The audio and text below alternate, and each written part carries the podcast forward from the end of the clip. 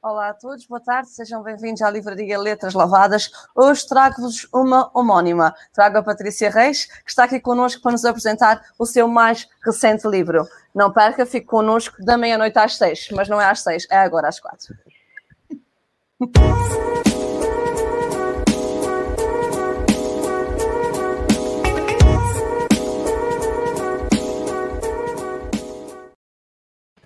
Olá, Patrícia, boa tarde. Patrícia. Seja bem-vinda aqui à nossa livraria, ainda que virtualmente. Não, então agora é o sinal dos tempos, não é? É mesmo, e é bom tê-la, tê-la aqui desta forma, e quando cá vier presencialmente, aguardaremos certamente a sua visita. Deixe-me só fazer um pequeno enquadramento antes de avançarmos. A Patrícia é uma escritora premiada, a literatura portuguesa já conhece diversos, diversos livros que compõem a sua obra e é atualmente a diretora da revista Egoísta desde o ano de 2000, já não é? Editora. Editora, desculpe. Eu enganei-me no termo. Então, a editora da revista Egoísta. Patrícia, é um prazer tê-la aqui connosco. Este seu novo livro, eh, já comecei a ler, é um livro que eh, nos toca e que nos eh, faz fluir e pensar de outra maneira nestes dias que correm. Fale-nos um bocadinho deste da meia-noite às seis e como é que nasceu este, este livro neste regresso à literatura. Então, esse livro surgiu durante o primeiro confinamento um, essa personagem surgiu-me, a Susana Ribeiro de Andrade, eu diria que é a personagem principal. Uhum. Surgiu-me assim de repente, alguns em abril, com uma grande urgência de contar a sua história. E, hum, as pessoas podem achar que é um livro sobre a pandemia e sobre o vírus. Não é um livro sobre a pandemia e sobre o vírus, é um livro sobre pessoas. Eu escrevo sobre pessoas, a única coisa que me interessa são as pessoas, acho que é o território mais mais uh, interessante e também mais misterioso de alguma forma, mas sim, temos a moldura da pandemia. O livro passa a história passa-se em 2022, um bocadinho mais à frente, uh, e é um livro sobre uh, o processar de dor, de, do luto, do desgosto, das dificuldades com a família, de uma série de coisas que ultrapassamos numa busca de uma qualquer alegria que de alguma forma encontra redenção através da amizade. A amizade é um tema muito recorrente para mim e um, eu acho a amizade, porventura, a melhor forma de amor. Um, e, portanto, não posso dizer que seja um livro sobre a pandemia, porque não é. Sim. Sim. É, embora comece logo no início Exato. do livro, logo por morrer o marido da, da Susana Ribeiro de Andrade, um, com o vírus, mas, mas depois toda a história é outra coisa, não é? É uma história que eu acho que de alguma forma, é uma história com esperança, não é, não é uma tragédia. Sim. Independentemente e naturalmente de, do, momento que, do momento que estamos a, a, viver, há sempre uma, uma esperança que tem que renascer dos dias que, que estão a correr, não é? É, óbvio, e temos que ir encontrando soluções e o, o ser humano é um animal de hábitos e, portanto, hoje estamos muito mais conformados e muito mais adaptados do que estávamos há um ano, por exemplo, não é? Hoje sair de casa e levar a máscara é quase um gesto habitual, já não pensamos, está condicionado. E isso é bom, porque nos vamos adaptando. Claro que era ótimo viver sem máscara, sobretudo nesta fase em que as pessoas sofrem de alergias, que é o meu caso, era maravilhoso não ter a máscara. Mas Sim. tem que ser, tem que ser, não é? É verdade. Uh, apesar de dizer que não é um livro sobre a pandemia, é um livro que se enquadra nesta fase, um, e tendo em conta que há tantos escritos e tantas coisas, uh, livros ou não, sobre, sobre o tema, quais foram os cuidados que a Patrícia teve para não, entre aspas, cair no mesmo quando se fala no, na pandemia no seu livro, coisa que nós sabemos que não faz? A pandemia é uma moldura da história. Sim. É o território onde a história decorre e, está ali como pano de fundo, não é? E também, Sim. enfim, é, é, a razão pela qual o marido uh, da personagem principal morre e ela fica nesta situação de não ter filhos, uh, não ter marido, só lhe resta a mãe, fica numa situação paralela à mãe, são ambas neste momento viúvas, não é? E o que é que isto significa para ela, que tem 40 e poucos anos, uhum. que uh, tem que decidir como é que a vida se faz a partir deste desastre, não é? Sim. No momento em que as pessoas estavam confinadas e estavam limitados os seus contactos, uh, e eu acho que todos nós sentimos muita, muita falta de contactos com os amigos, com a família, de abraçar as pessoas, de estar no, na, nos festejos de aniversário e por aí fora, um, a situação em que ela se encontra, em 2022, não lhe permite ainda fazer nada disso. Portanto, há uma solidão muito grande. Sim. Eu acho que nós estivemos muito sozinhos o ano passado, tivemos todos muito sozinhos e tivemos também que nos habituar a, bom, a esta coisa do teletrabalho, por exemplo, destes zooms sucessivos, que nos habituar a uma série de coisas. O que se passa com a minha personagem é que ela tem que, ela tem que perceber onde é que vai encontrar uh, um caminho para fazer o resto da vida dela.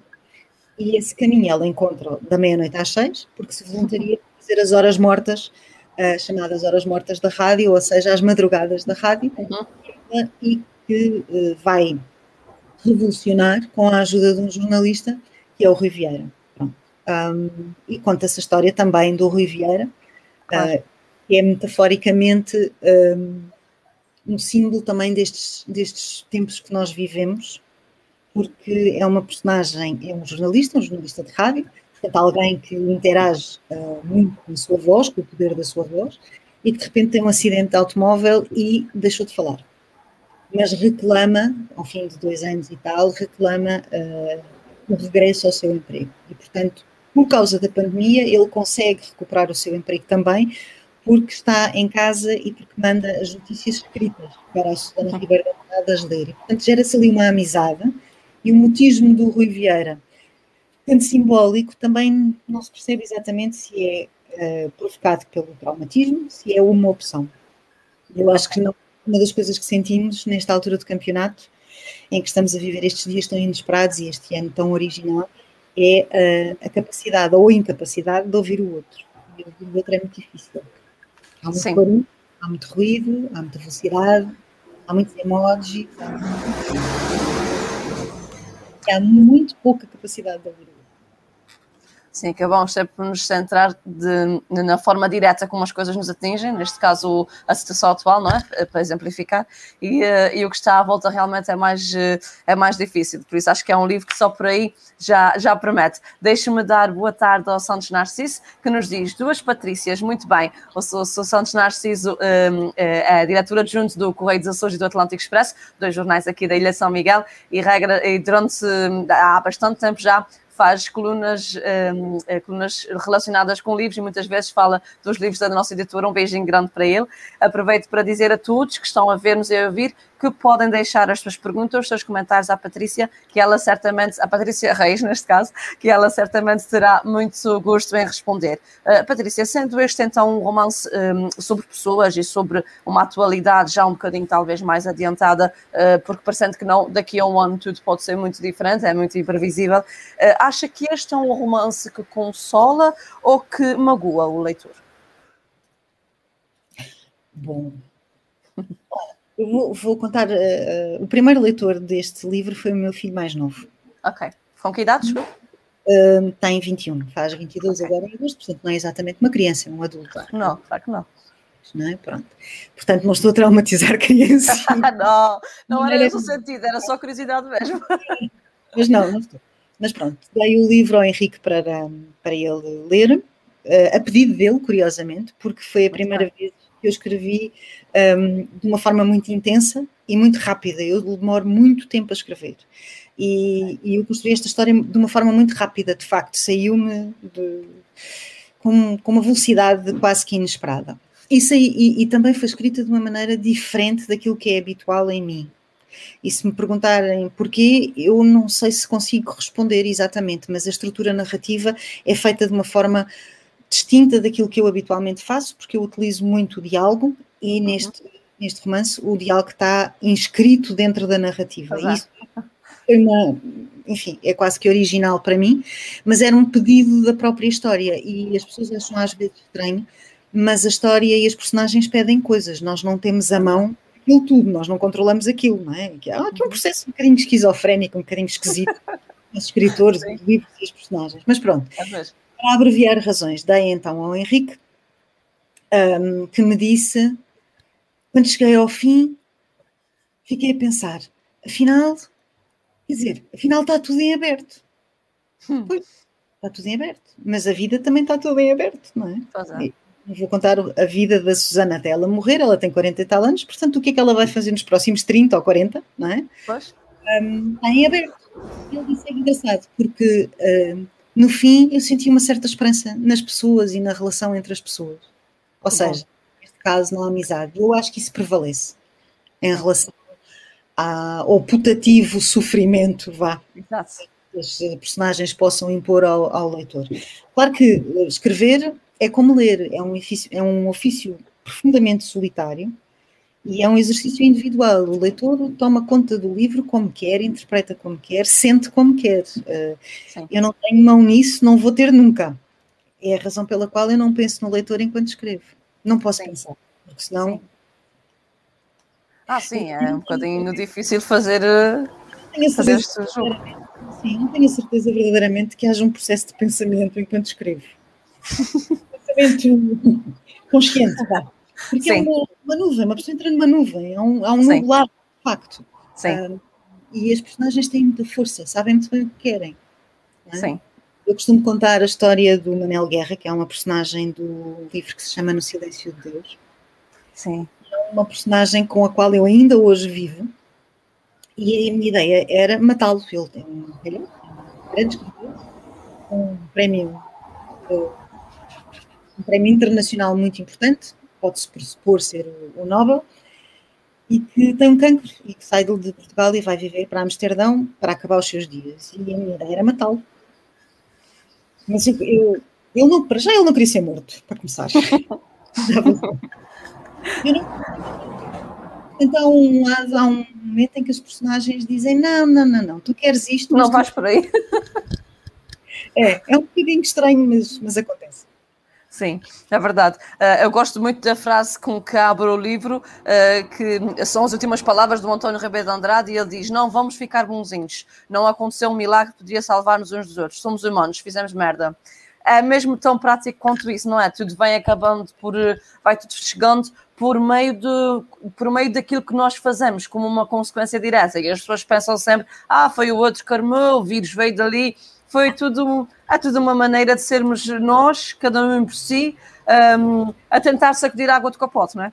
É, porque se pensarmos bem, uh, só as alterações climáticas deveriam fazer com que todos nós fôssemos para a rua todos os dias e exigir a todos os governos de todos os países do mundo Sim. que acabassem com as emissões de poluição, que acabassem, enfim, Uh, porque de facto é grave, o que está a acontecer é grave, e é, é evidente que nós vamos ter mais desastres proporcionados pela própria natureza.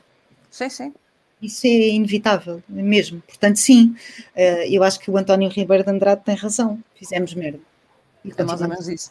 Mas é bom saber que, uh, eh, um, eh, apesar do livro começar de uma forma intensa em relação à nossa atitude de merda, vá, passa a expressão, no final há uma esperança que o seu Henrique detectou e que eu vou atrás dela, porque estou aqui a meio canal do livro, e, uh, e realmente há aquela, aquela sensação de querermos, uh, de querermos que as coisas aconteçam de outra maneira. E o espaço do livro dá-nos essa liberdade, não é? Enquanto autoras. E podemos sempre imaginar que esta mulher além de ter descoberto uma amizade por mero acaso, não é? Uhum. Uh, Porquê que ela não pode refazer a sua vida? Se calhar pode, não é? Porquê que ela não pode ser uma agente que promove uh, uma certa positividade e uma certa alegria? Que é o que ela tenta fazer depois nas, nas madrugadas da rádio. Se calhar pode. Sim, é? claro que é sim.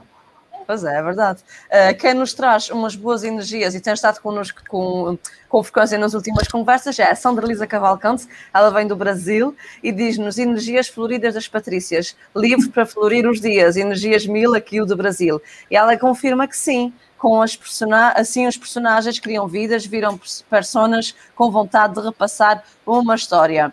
E eu acho que ela faz-lhe agora uma pergunta. Patrícia Reis, como surgem as suas inspirações? Deve não só olhar, você ampila o seu enxergar para, ser, para ler diretamente?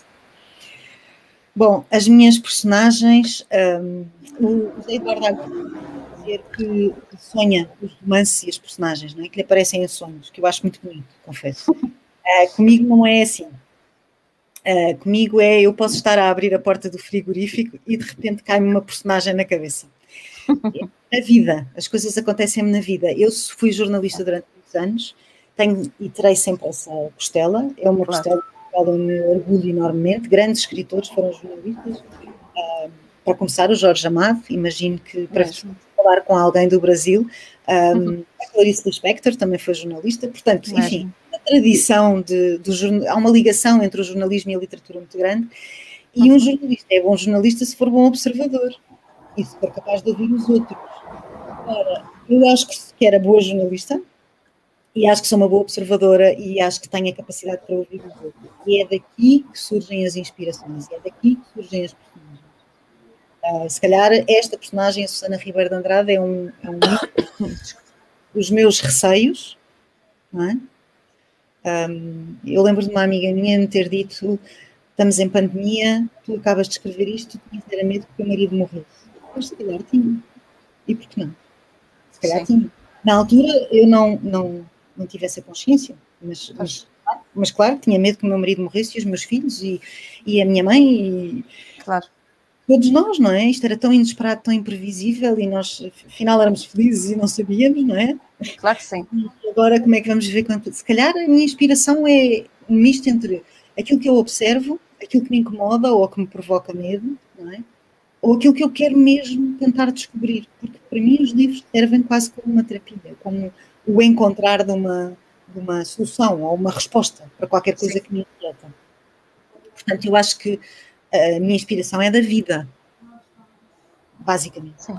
Sim, e daí vem tudo. Uh, uma, uma frase interessante que está na contracapa do seu livro é do, do Caetano Veloso e ele diz uh, a eterna questão, existirmos, o que será a que será que se destina? Uh, acha que o seu livro responde em alguma dimensão a esta pergunta?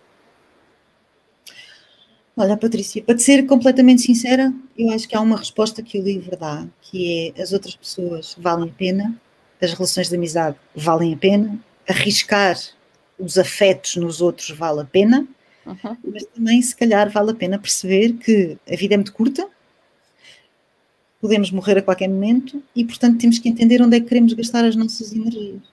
Uhum. Onde é que as queremos gastar, onde é que as queremos desperdiçar, onde é que queremos investir, em quem é que queremos investir. Não temos que ser amigos de todos, de todos não é? Isso é uma coisa que vem com a idade, não é? Com a idade nós vamos selecionando as pessoas. E eu tenho amigas do coração, a Inês, a Patrícia, a Fi, a Patrícia Carla, enfim, tenho amigas do coração e ficar com ela. Sim. E porque elas escolheram ficar comigo.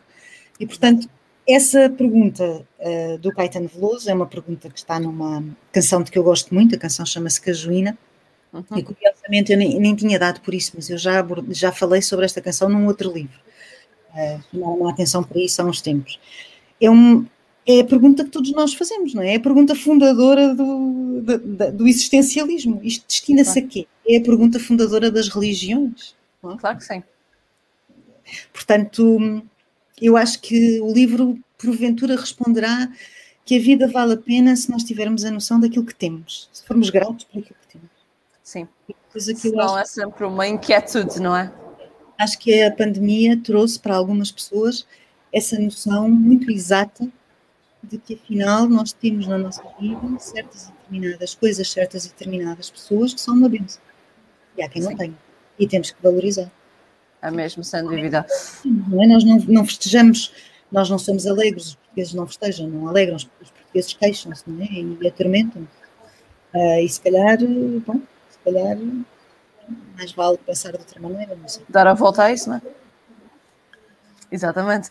Um, durante algum tempo, se não estou em erro, um, a Patrícia ficou sem uh, publicar uh, um livro direto, uh, publicar em livro, aliás. Uh, esse seu regresso agora tem tido um feedback um, muito direto consigo ou, ou, deixa isso mais com a editora? Os leitores falam consigo diretamente? Qual é a experiência que tem tido? Eu tenho alguns, leitores que me escrevem, geralmente para as redes sociais, porque hoje em dia esse acesso é mais fácil, sim. Fácil, é? E que eu faço por eh, responder, respondo sempre. Mas não há um grande contacto do público, quer dizer, ok, com este livro eu devo ter respondido a 10, 11 pessoas. Sim. calhar é significativo, se considerarmos a quantidade de pessoas que compram livros e que leem em Portugal, se calhar 10 ou 11 é, é significativo. Verdade mas eu não, eu não acompanho, eu não, eu não aborreço a editora com quantos uhum. exemplares é que vendemos e onde é que sim. vendemos e quem é, Não, eu não faço nada disso. Claro que sim. A minha função é escrever. e estar disponível para a promoção do livro QB, não é? Porque, claro que sim. Porque às tantas o escritor, hoje em dia, parece que o escritor é uma, é um, é uma estrela pop. E um uhum. escritor é uma estrela pop, na minha opinião. Uh, e um escritor precisa de algum resguardo. Mas uh, hoje o mercado obriga-nos a estar visíveis, a estar nas redes sociais, a partilhar, a partilhar e a partilhar. E, enfim, uh, e eu porventura poderia fazer tudo isso bastante melhor do que faço. Sim. Ou seja, eu não sou muito boa vendedora de mim própria. Hoje em dia, Sim. enfim, não, não, também não funciona muito bem, não é? Pronto. Mas uh, é o que é. Sim, será também que esta forma tão efusiva que hoje em dia temos de querer uh, partilhar e publicar e destacar, uh, não seria também já um, uma espécie de, de, máscara que as pessoas usam para que diariamente tenham uma forma diferente de conseguirem levar o seu negócio, seja ele qual for para a frente? Claro, claro que é uma máscara, é óbvio que é uma máscara, e é óbvio que as redes sociais, eh, nós promovemos e divulgamos nas redes sociais um, uma imagem da nossa vida que porventura não corresponderá à realidade. Pronto, mas as redes sociais vieram combater muita solidão, uh, mas também trouxeram coisas horríveis, nomeadamente a impunidade com que as pessoas se agridem umas às outras, que é uma coisa Mesmo. terrível, terrível, terrível. Uh, os argumentos agressivos, as críticas e os julgamentos prévios sem conhecimento de causa, uh, até aquilo a que hoje em dia se chama o jornalismo de cidadão, que é uma coisa contra a qual eu sou um, absurdamente a desfavor. Sim, sem dúvida. O jornalismo tem uma ética, tem um código deontológico, claro, uma, não, é para, não é para ser feito pelas pessoas uh, nas redes sociais. Claro. Mas é o mundo que temos, portanto, isto, a internet tem coisas boas e coisas más, é como tudo. É claro como... sim, é mesmo. Temos, temos que saber estar, não é? Escolher mais uma vez, sem dúvida. Uh, Sandra Lisa volta a fazer aqui uma referência, ela está connosco e continua, que é muito bom. Ela diz para si, Patrícia, você fez referência à esquizofrenia, magia, mas digo, o escritor tem várias vidas, várias almas, tem sede de imaginar. Claro que sim, não é? É um encontro do que a Patrícia tinha acabado de escrever. É, é, precisamente a literatura é um encontro com a imaginação, com a memória, com os sentimentos, com um território completamente subjetivo. Sim. A literatura não é jornalismo, não é, não é factual. Um, e claro que sem essa magia, sem essa imaginação, uh, nada se faz, nada se constrói, porque existem muitos livros, é verdade, hoje em dia, que são decalques da realidade. Eu, eu, nunca fiz isso. Um, e isso não é literatura, isso é outra coisa. Sim. Está tudo bem, está tudo certo, se é esse o caminho que querem seguir, está muito bom, mas é literatura, é outra coisa, não é? Quer dizer, Exatamente. A imaginação é preciosa preciosa. Às vezes é um pouco perigoso também, devo dizer. Uma pessoa sofre de gesto de imaginação, que é uma coisa que eu sou acusada desde pequenina, um, também conseguimos extrapolar e imaginar cenários na nossa cabeça que às vezes são um bocadinho catastróficos, não é? Pronto. E, Sim. como digo, se calhar foi por isso que este livro surgiu desta maneira e com esta rapidez. Sim. O, o pânico daquilo que estava a acontecer. Sim, uma forma de, de, uma espécie de catarse da terapia, não é? Sim, é sempre uma terapia. É sempre, sim. É sempre. Sempre. Claro que sim. Uh, aqui há dias defendeu num texto seu que a arte é uma arma, arma política. É, é, por isso que também é por isso que escreve. Também, claro. Também.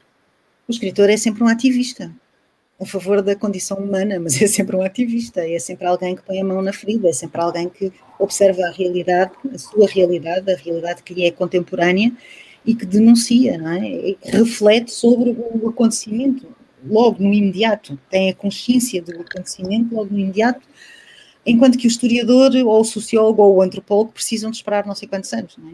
Sim. O, o escritor fixa ali a história no momento imediato, não? É por isso que nós temos livros sobre o 11 de setembro, como temos livros sobre a pandemia, como, teremos, como temos livros sobre os refugiados, como temos livros sobre. É normal. É normal. Refletimos a, a vida que temos à nossa frente. E isso muitas vezes é pôr o dedo na ferida. Pôr o dedo na ferida é também um gesto político e não há nada mais forte do que a palavra. Basta pensar que em todos os eh, estados totalitários, em todas as ditaduras, as primeiras pessoas a serem vivas, digamos assim, da sua atividade são os poetas, os cantores, os escritores, os filósofos, os professores, por alguma razão é. Porque a palavra é mesmo uma arma imensa. Não? Sim. Muitas vezes não, não se tem a noção de, mas sem dúvida que ela sempre foi e sempre será. Uh, Maria Meme chega-nos também aqui com outro comentário e diz-nos o seguinte: a natureza à procura do seu propósito através da vida e nós, possuidores do equipamento mais complexo do universo, a chegarmos à conclusão que a morte é a coisa mais natural que nos pode acontecer. E os escritores a quererem prolongar a vida e tudo a todo custo, a todo custo, é em troca de tempo e, claro, de imaginação. Claro, claro, aqui uma... Não, claro que escrever é combater a morte. Claro. Claro que sim. Quer dizer, é evidente que é combater a morte, mas também é óbvio, pelo menos para mim neste momento, que faço 51 anos este ano, isto é tudo muito rápido, é tudo muito rápido, é tudo muito efêmero. É? Sim. E, e eu não escrevo, eu acho, pelo menos conscientemente, eu não escrevo para deixar um legado. Eu escrevo por necessidade e escrevo desde miúda. Não é deixar a minha pegada, não é para, deixar, não é para conquistar a minha imortalidade. Uh, porque a mim dá-me igual os livros serem vendidos ou serem um grande sucesso depois de eu morrer. A mim dá, essa parte dá-me totalmente igual, quer dizer, é mim indiferente, não é? Uh, eu não vou dizer, ah, os meus livros vão ser lidos daqui a 5 mil anos, não é? Quer dizer, não vou dizer isso, porque acho muito sim, Agora, é evidente que uh, o facto de sermos criaturas a prazo, um prazo limitado, infelizmente ou felizmente, não com um prazo uh, concreto, tipo iogurte, não é? Acaba no dia 26. ah, é bom que não saibamos, porque senão vai ser é, difícil de viver. Rosa Monteiro tem uma, uma coleção sobre a Bruna, que é uma, uma androide cujo drama é exatamente esse. Ela sabe que naquele dia vai morrer. Pronto. Sim. E é muito engraçada. A Rosa Monteiro é uma escritora espanhola maravilhosa. Exato. Uhum. Leiam, leiam Uh, comecem por ler uh, A Louca da Casa, que é um exercício incrível, mas, uh, mas é interessante a forma como todos nós abordamos, abordamos a morte, direto ou indiretamente, e é inevitável. É inevitável. E todos a imaginamos. Não é preciso ser escrito, imaginar a morte. Claro que sim. Então, agora, neste contexto, não é? É mesmo muito, muito, muito mais. Um, há uma coisa interessante que quando estava aqui a preparar os tópicos para falarmos, pensei, não escrevi porque à partida não faria sentido, mas agora acaba por, por fazer. A Patrícia referiu uma coisa muito importante, que é quando escreve, não se está a preocupar propriamente no que é que vai acontecer depois do livro sair. Não tem aquela preocupação porque o livro espera apenas, naturalmente, que o livro chegue ao autor, não é? Ao, ao leitor e que faça sentido. Uh, contrariamente a muitas pessoas que hum, às vezes lançam um livro ou dois e já dizem que têm uma obra. Eu lembro uma vez, numa das primeiras entrevistas que eu lhes fiz, Patrícia, uh, para o Oceano Oriental, se não tem erro, e eu. Um, eu acho que perguntei qualquer coisa sobre uh, o que é que me diz da sua obra, não sei a pergunta. E lembro da sua resposta: uma obra não é um livro. Eu fiquei com aquilo na cabeça, e não é o caso, na, na altura a Patrícia não tinha só um livro, mas do, no contexto, e, e, hoje em dia dá muito que pensar, porque realmente com esta facilidade de edição e publicação, é um caminho muito longo. Mas a obra, a obra é o quê, então? a obra é aquilo que fica depois de nós morrermos. Aí sim, se calhar podemos falar sobre uma obra. Mas sim. até lá é um trabalho que está em construção e que vai evoluindo. Eu não escrevo como escrevia quando comecei claro. a uh, claro que sim. Eu não. Há uma evolução, eu sou uma pessoa diferente, eu não claro. sou a mesma que era há 10 anos, quer dizer, se calhar sou nas coisas básicas e que são uh, cruciais para a minha personalidade, mas mudei muitas coisas, não é? Portanto, uh, o que é que é a obra? sei lá o que é que é. A obra é o que deixou a Agostina, não é? é o que deixou o Saramago. Sim. Deixarão outros escritores uh, que, que eu sigo e que leio e que aprecio, mas enquanto os escritores estão vivos, falar da obra parece-me encher a boca de pão. Uhum. Pelo menos no meu caso. Vamos pôr as coisas assim, não é? Porque eu acho que podemos falar da obra da Lídia Jorge, da obra da Maria Teresa Horta, claro que sim. Da obra, claro, é um conjunto alargado, são, no caso da Maria Teresa Horta, são 60 e tal anos de literatura. Sim, sim. a quem dedica este livro, não é? A quem eu dedico este livro, é verdade. Eu Sim. Sou, uh, tenho esse privilégio de amizade com a Maria Teresa. Sim. Sandra Lisa faz-nos um outro comentário que para mim puxa um bocadinho para a próxima pergunta. Ela diz: quanto mais mulheres a conversar, mais o mundo melhorará. Livro terapia para mudar a vida. A sua personagem desse livro é uma personagem feminina. Há algum tipo de um, objetivo quando escolhe uma personagem feminina ou masculina, ou é indiferente, conforme, entre aspas, o fantasma que, que caiu na cabeça? eu que sou, eu que digo sempre que sou feminista e sou, é? advogo a causa das mulheres o mais possível, porque acho que nós temos que ter os direitos uh, iguais e temos que ter uhum. paridade relativamente aos homens em todas as situações. Uh, a verdade é que a maioria das personagens que eu escrevi até hoje, a grande maioria delas são homens. a Susana Ribeiro de Andrade, uh, a par da Sofia, que é uma personagem da, do livro A Construção do Vazio, são porventura as únicas duas personagens femininas um, que eu, que eu abracei. Um, eu acho que um escritor escreve uh, na voz de um homem, de uma mulher, de uma criança, de um velho, de alguém doente, de alguém no espaço, de por pura imaginação. Não é? Sim. Ter capacidade desse exercício também de empatia emocional e de projeção emocional. Um, eu, esta história pedia esta mulher, não é? Mas também pedia um homem que neste caso é gay, o Rui Vieira, que é jornalista e que tem este acidente. Um, e lá está, é a história que pede a personagem, não sou uhum. eu que vou escrever sobre a mulher. Um, por mais extraordinário que eu sei, eu, eu, sei que as mulheres são todas extraordinárias, é um universo incrível, mas eu não acredito na dita feminina. Aliás, quando me perguntam pela literatura feminina, eu geralmente pergunto pela literatura masculina. Porque ninguém vai perguntar ao Lobo Antunes se ele se insque, se, o que é que ele acha da literatura masculina. Claro. Perguntas não se fazem aos homens, não é? Não se fazem aos homens.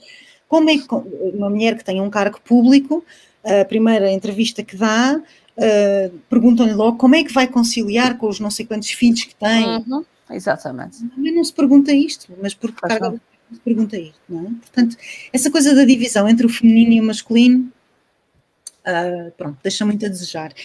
E eu, eu escolho os personagens um, não pelo sexo. Quer dizer, há divertimentos, há, há divertimentos. Por exemplo, no livro anterior, nas Crianças Invisíveis, eu escrevi o livro e as personagens não tinham sexo, não tinham género. É um exercício dificílimo de fazer em português. Sim uh, escrever sem género, não é? Não posso dizer a criança M, uh, M estava sentada, não é? porque se eu sentada ficamos a saber que é uma menina, não é? Sim, sim. É muito, muito, muito difícil. Mas eu sabia que aquela criança tinha um determinado sexo, que era daquele género, não era de outro. E sim. no final do livro eu digo finalmente qual é o nome da criança. E eu tive pessoas, nomeadamente a Maria Teresa Horta, que me ligaram a dizer: não pode ser, não género da tua criança, ela, não, não, não, tu estás muito enganada. Pois isso depende muito de como é que como é que se lê, não é? é? é lá está, a leitura é um exercício individual Sim. e é soberana. Não podemos achar que vamos uh, orientar ou comandar o leitor. Isso não existe. Não, sem dúvida há perspectivas muito diferentes de quem escreve e depois, por consequência, de quem, de quem lê. Claro que é. sim. Do Alentejo, Bento Ramires dá-nos uma boa tarde da Biblioteca Itinerante eh, do Redondo Alentejo, Portugal. A literatura a favor da condição humana. Um abraço ao Bento Ramires, são pessoas uh, fulcrais que levam a literatura uh, eh, um, de les a les no, no, país, aqui nas nossas ilhas também já começa a haver um grande, um maior crescimento ou um maior retorno às bibliotecas itinerantes, nós que nos lembramos todos das bibliotecas da Gulbenkian e que na, na a minha primeira reportagem enquanto jornalista foi sobre as bibliotecas itinerantes da Gulbenkian. Ah, que engraçado, muito bom. 88. Só Quando, desculpe? Não percebi, qual foi o ano, Patrícia? 1988. Ok, olha, e uh, uh, só por acaso estava aqui a pensar, eu tinha dois anos, ainda não lia, mas não demorou muito porque eu também tinha muito esta vontade, de, sempre uma grande vontade de ler e saber mais. E quando eu descobri o que eram as bibliotecas itinerantes, na altura os livros eram mais caros, o acesso aos livros era diferente e marcou muito, eram dias muito importantes. E agora ver que realmente as bibliotecas estão a regressar em força, acho que é, é um sinal muito importante dos dias que correm, porque há muita gente que ainda não vem à, à, à cidade, digamos assim, nas freguesias mais recônditas para, para ir à biblioteca, requisitar livros, no caso de quando não tem sempre, sempre há o poder de compra que é, que é necessário, não é? E acho que as bibliotecas por isso têm um grande trabalho e um beijinho muito grande para o Pedro Ramires e para todas as pessoas que transformam uh, esses, esses projetos possíveis. Um, novamente, uh, temos aqui mais alguns comentários, vamos ver o que é que eles nos dizem. Uh, Sandra Lisa continua connosco e diz-nos que a maior obra é o ser fazer o que lhe faz feliz, pois no mundo 90% das pessoas não são felizes, uh, não são felizes no que fazem, é mesmo. Vivem a passar os dias. Você é uma grande obra a fazer o que acredita e gosta. Assim a vida ficou gostosa. Uh, essas palavras também são muito gostosas e era bom se estivéssemos todos juntos aqui para ouvir o brasileiro. Uh, do Rio de Janeiro também, Larissa Neves Ventura, dá-nos boa tarde do Brasil. Rio de Janeiro. Parabéns, Manuel. Isto é preciso explicar. A Larissa então, é, uma lá. Minha, é uma amiga minha que eu adoro. Eh, é um conjunto de amigas que nós temos no Rio de Janeiro. A Larissa, a Leila e a Mariana, que são maravilhosas. E, e como há aquelas anedotas do Manel e do Joaquim no, no Brasil, um, ehm, bom, elas tratam por Manuel. Pronto. Pronto. Pronto esclarecido. E assim eu, fica enquadrado, para que sim. Larissa por António e trato a, a, a, Leila por Joaquim e a Mariana por Chico. E assim ficamos todas resolvidas com os nomes. Podemos brincar. E é uma pessoa incrível e uma grande leitora, a Larissa, escreve maravilhosamente. Muito bem, ficamos contentes naturalmente com estas chegas e com estas pessoas que de tantas partes do mundo nos conseguem uh, ver. Esta é uma parte naturalmente positiva da, da, pandemia, é isso que nós temos também que captar. Claro que não é a mesma coisa do que estarmos num recinto, uns ao lado dos outros, a ver-nos, sem termos que descobrir nos olhares quem é que está por detrás daquela máscara, não é a mesma coisa, mas é um ponto favorável, claro que sim. Por isso é bom termos, uh, termos todos vós desta, desta maneira aqui connosco. Uh, Patrícia, tem próximos projetos literários ou não pensados que nos quisesse revelar um bocadinho? Bem, eu tenho um projeto em mãos que é um projeto para a vida inteira, que é fazer a biografia da Maria Teresa Horta. é uma tarefa e tanto, hein? não só porque a Maria Teresa é uma mulher que nasceu em 1937, portanto tem uma vida longa. Claro é também alguém que atravessa o século XX português e todas as, as comoções, digamos assim, do século XX. Esse, esse, é um projeto que eu considero literário, uh, embora numa vertente completamente diferente. Diferente, sim. E depois, eu tenho por hábito não entregar um livro antes de ter começado outro, uh, porque não quero ficar órfã de, de personagem, uhum. ficar sozinha. Pronto, portanto, eu tenho que ter aqui alguém cá dentro antes de, antes de largar um livro. E antes de entregar este depois surgiu um homem, um psiquiatra okay. e um padre. E agora, onde é que eles os dois vão? Eu não sei dizer ainda. ok. E a três ou quatro anos, talvez já possa dizer alguma coisa. Ok, então vamos agora deliciar-nos com com as personagens que nos traz aqui neste da meia-noite às seis e vamos aguardar pelo padre e pelo psiquiatra, que certamente, antigamente os padres eram os psiquiatras, portanto há uma relação aí de certeza e a gente vai descobrir. Tem que haver aqui uma coisa qualquer. Tem que haver, claro que sim. Uh, Raquel André Machado, que por acaso também é a nossa altura, a altura da poesia, uh, diz-nos excelente, adorei, muitos parabéns, beijinhos. Para si também, Raquel, um beijinho muito grande, é uma leitura muito, muito assídua, uma cliente também assídua aqui da nossa loja, por isso para ela um grande, uh, um grande beijinho. Uh, Patrícia, nós já estamos a encaminhar a nossa conversa para o final. Eu não sei se quer deixar mais alguma mensagem antes de eu lhes fazer a última questão uh, a todos os que nos veem ou que agora chegaram por acaso aqui à conversa. Se calhar deixo-vos uma pequena provocação. Sim. Em média, um português gasta 3 horas e 13 minutos por dia nas redes sociais agarrados aos telemóveis. Sim. Se tirarem daí uma horinha e 13 minutos para ler um livro, era espetacular. Era mesmo. Estamos a perder vocabulário, estamos a perder capacidade de raciocínio, estamos a perder capacidade de concentração para a leitura. E isso não é nada bom. Nada. A todos os níveis, incluindo político. Sim. Quanto mais não seja para ter mais palavras para nos enganar. Nós precisamos de promover pensamento, precisamos sim, de andar encarnado. Claro sim. E a última pergunta.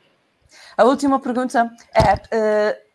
Fazer um enquadramento antes. Uh, nós fechamos sempre estas uh, conversas com um clichê, vá. Uh, a nós, enquanto livraria, enquanto editora, temos sempre o nosso coração cheio quando nos chegam clientes, livros novos, porque, claro, ter uma porta aberta requer fazer vendas, como é óbvio. E para nós ter a casa cheia, como hoje, por acaso, apesar do limite de pessoas aqui dentro, o entre e sai foi bastante, isto faz-nos sorrir, ficar felizes e achar que o dia fica mais bem cumprido. Assim, Patrícia, o que é que lhe lava a alma? O que é que me lava a alma? Bem, um bom livro lava-me sempre a alma, não é? Claro que sim. livro um bom livro, tenho ali atrás de mim não sei quantos livros para ler. Não, um bom livro lava-me a alma, absolutamente. Um bom livro provoca-me, incomoda-me, faz-me pensar, muda-me as ideias, uh, provoca os meus preconceitos eventuais. Uh, ah, um, um, bom livro lava a alma, sem dúvida.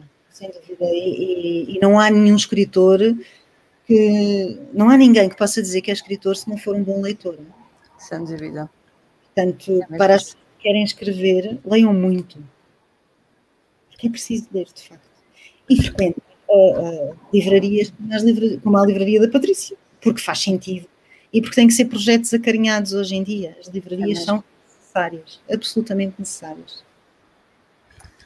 É mesmo isso, Patrícia. Foi um prazer imenso tê-la aqui connosco ao longo destes 40 minutos. Agradecemos muito a todos os que estiveram connosco, que comentaram, que fizeram questões e que tornaram esta conversa mais interativa. Volto a salientar que este é o mais recente livro da Patrícia, está aqui na nossa loja e uh, à espera que venha cá para adquiri-lo. A literatura portuguesa precisa e merece este este impulso, este encalço. Claro que há muita literatura estrangeira que naturalmente deve continuar a ser lida, mas vamos procurar os nossos portugueses, aqueles que estão a escrever na nossa língua mãe. Por isso foi um gosto falar hoje consigo, que tanto defende esta nossa vontade, esta, esta necessidade de, de ler e escrever para que sejamos melhores pessoas. Sejamos sempre seres literários. Patrícia, diga. Não, não, estava a dizer, é, é isso tudo, tem toda a razão, é tudo isso. Subscrevo. É tudo isso. Então, de uma homónima para a outra, eu subscrevo. As leituras. A todos os que estiveram connosco, então, um grande beijinho, um bom fim de semana. Não se esqueçam de ler, de passear aqui na Baixa de Ponta Delgado e vir à nossa loja e de continuar a acompanhar o trabalho da Patrícia Reis. Um beijinho e até à próxima. Muito obrigada. Boa tarde. Adeus.